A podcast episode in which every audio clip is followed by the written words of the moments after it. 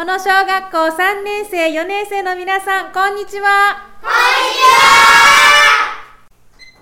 ちは今から小野小学校の紹介をします。1年生から6年生で一緒にやります。休み時間も他の学年の人と一緒に仲良く遊んでいます。小野小学校は来年で150周年です。これからも素晴らしい伝統をつないでいきたいです。次は学校の周りを紹介します。最初は松風ランドの紹介です。松風ランドは学校の裏山にあります。松風ランドにはいろいろな遊具があります。特に人気がある遊具は木のブランコです。端っこに立ってこぐと楽しいです。次に黒川の紹介です。校区には黒川があります。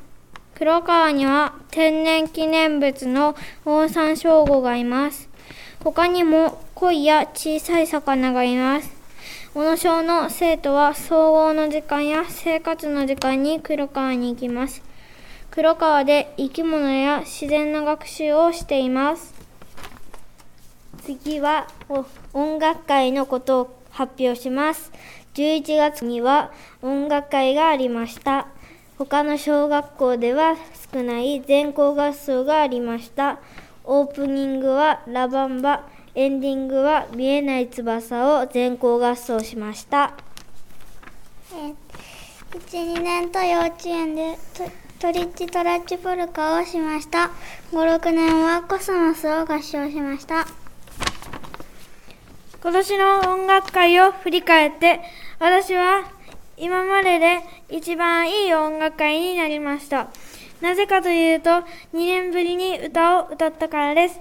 これで音楽会の発表を終わります。次は社会見学のことを発表します。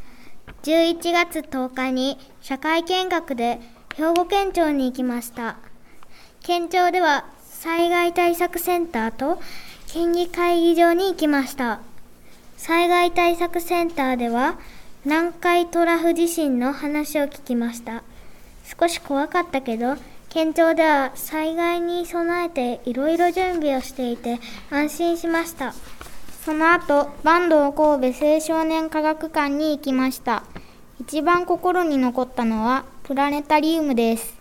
なぜかというと、夏の大三角が綺麗だったからです。夏の大三角はベガ、アルタイル、ゼネブでできています。とても楽しい社会見学でした。